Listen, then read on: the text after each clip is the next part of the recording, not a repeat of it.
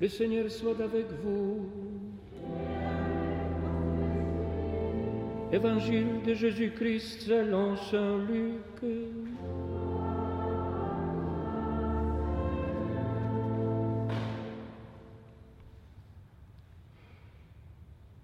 En ce temps-là, la foule s'est pressée autour de Jésus pour écouter la parole de Dieu, tandis qu'il se tenait au bord du lac de Génézareth.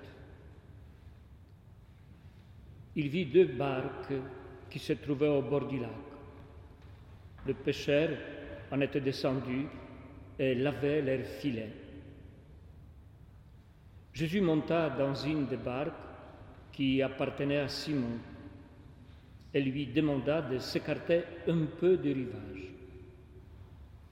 Puis il s'assit et de la barque il enseignait les foules. Quand il eut fini de parler, il dit à Simon, Avance au large et jetez vos filets pour la pêche.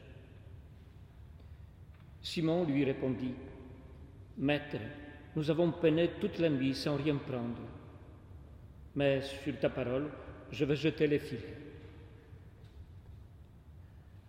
Et l'ayant fait, ils capturèrent une telle quantité de poissons que leurs filets allaient se déchirer. Ils firent signe à leurs compagnons de l'autre barque de venir les aider. Ceux-ci vinrent et ils remplirent les deux barques à tel point qu'elles s'enfonçaient. À cette vue, Simon-Pierre tomba aux genoux de Jésus en disant Éloigne-toi de moi, Seigneur, car je suis un homme pécheur. En effet, un grand effroi l'avait saisi, lui et tous ceux qui étaient avec lui, devant la quantité de poissons qu'ils avaient pêchés. Et de même Jacques et Jean, fils de Zébédée, les associés de Simon. Jésus dit à Simon, Sois sans. Désormais, ce sont des hommes que tu prendras. Alors, ils ramenèrent les barques au rivage et laissant tout, ils les suivirent. Acclamons la parole de Dieu. Seigneur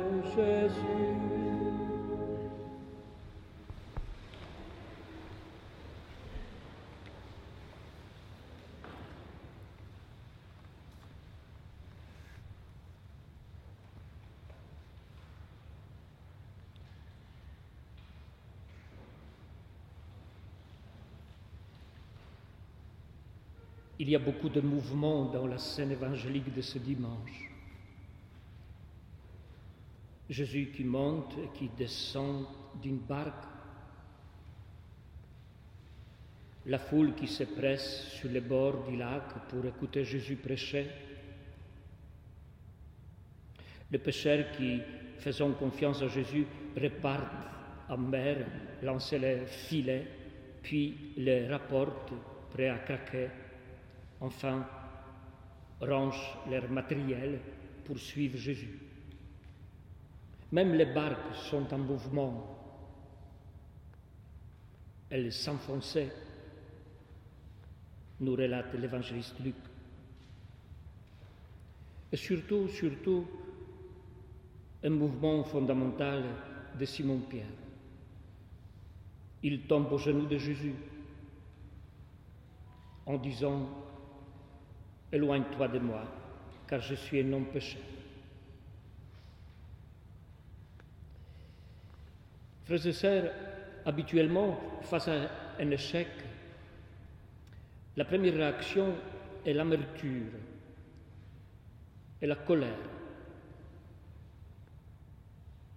Cela devait être plus ou moins la condition de Simon-Pierre dont nous parle l'évangile de ce dimanche. En fait, Pierre et ses compagnons ont peiné toute la nuit sans rien prendre. Pour un pêcheur, revenir d'une nuit où il n'a rien pris, c'est un échec. Ce sont des moments où l'on aimerait être seul avec sa colère. Eh bien, au lieu de cela, un bon psychologue, Jésus provoque Pierre pour qu'il sorte de son silence. L'initiative ne vient donc pas de Pierre, mais de Jésus. Il entre dans sa barque. Il entre dans son expérience d'échec. En lui demandant d'abord de s'écarter un peu des rivages, afin qu'il puisse parler aux gens, un peu seulement, un peu d'abord. La demande n'est donc pas excessive. Ce n'est qu'après qu'il invite Pierre à avancer au large et jeter les filets pour la pêche. Avancer au large, mes frères et sœurs, c'est le tout premier appel que Jésus adresse à Pierre au bord du lac de Génézareth, appelé aussi le lac de Tibériade. Avancer au large, c'est quitter les bords, se risquer, ce n'est pas réduire, n'est pas exclure, n'est pas réduire la hauteur et la profondeur de la démarche. Oui, avancer au large, c'est à la fois oser aller vers l'inconnu et en profondeur. Jésus demande donc à Pierre de ne pas rester à la surface et surtout de retourner à la pêche, c'est-à-dire retourner au lac, à l'endroit où il a vécu son échec cette nuit-là. Pierre accepte le défi. Il retourne sur le lac et fait même participer d'autres personnes à son expérience. Quelque chose d'extraordinaire se produit alors. Les filets se gonflent. Avec Jésus, la pêche devient extraordinaire. Pierre comprend alors que Dieu s'est manifesté dans sa vie. C'est la raison pour laquelle il fait l'expérience de son indignité. Seigneur, éloigne-toi de moi, car je suis un homme pécheur.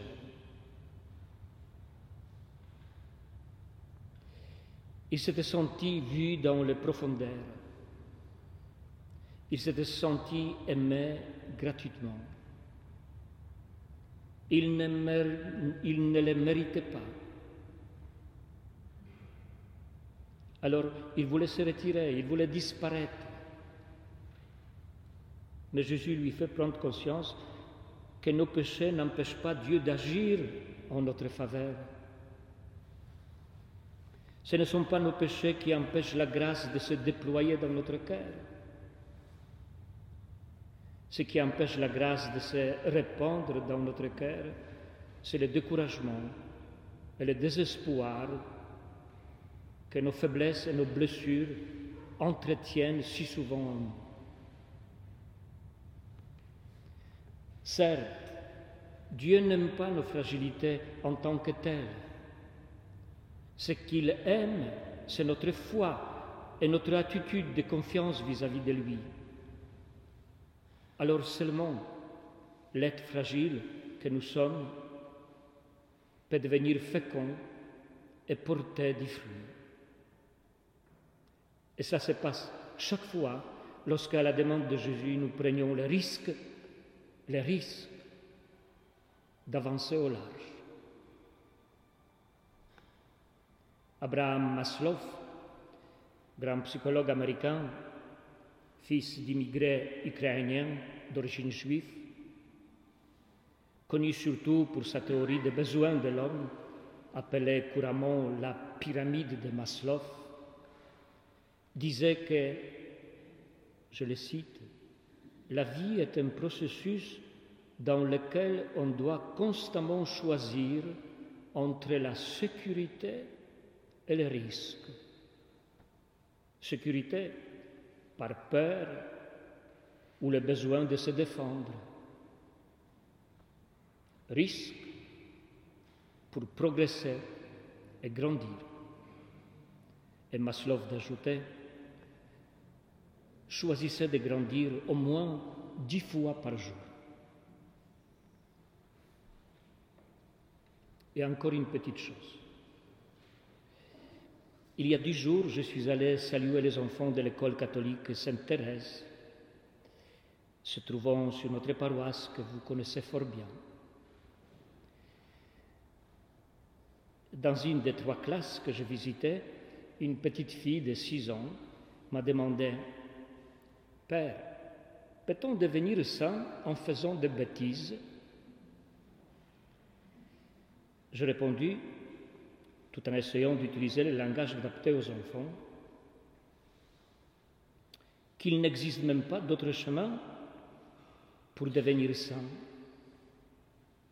Et ceci pour une simple raison, que nous ne sommes pas des anges, à quelques, à quelques exceptions peut-être.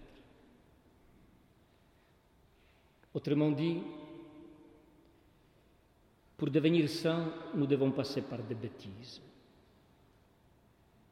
Et il arrive, même, il arrive même que Dieu ne s'éveille en nous que par les biais des bêtises, de la chute et de l'échec. Je pense que c'était également l'expérience de Simon-Pierre. Elle nous montre que l'échec et la défaite font partie de notre rencontre avec Dieu. Car Dieu ne nous enferme jamais dans une impasse. C'est peut-être pour cette raison que Sainte Bernadette Soubirou, que nous allons fêter le 18 février prochain, disait Je voudrais qu'on nous dise des défauts des saints qu'on nous parle des défauts des saints et ce qu'ils ont fait pour s'en corriger. Cela nous servirait bien plus que leurs miracles et leurs extases. La même observation a fait également Saint Vincent Palotti que nous avons fêté il y a deux semaines. Il écrit Remarquez que dans la vie des saints manque toujours un chapitre celui sur leurs défauts.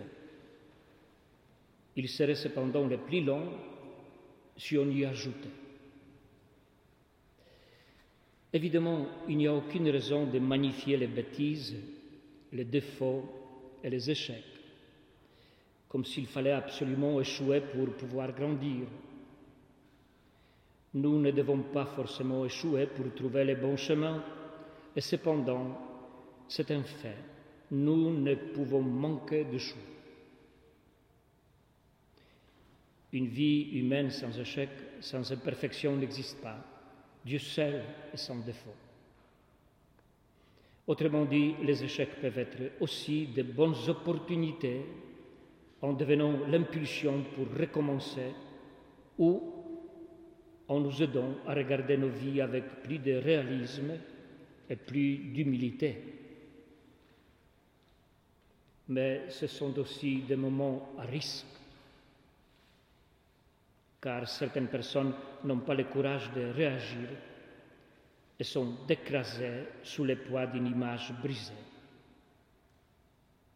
C'est peut-être pour cela que, comme dans l'évangile de ce dimanche, Jésus va entrer dans nos échecs pour nous aider à les relire avec un regard nouveau, pour nous montrer qu'avec lui, nous pouvons transformer les décombres de nos vies.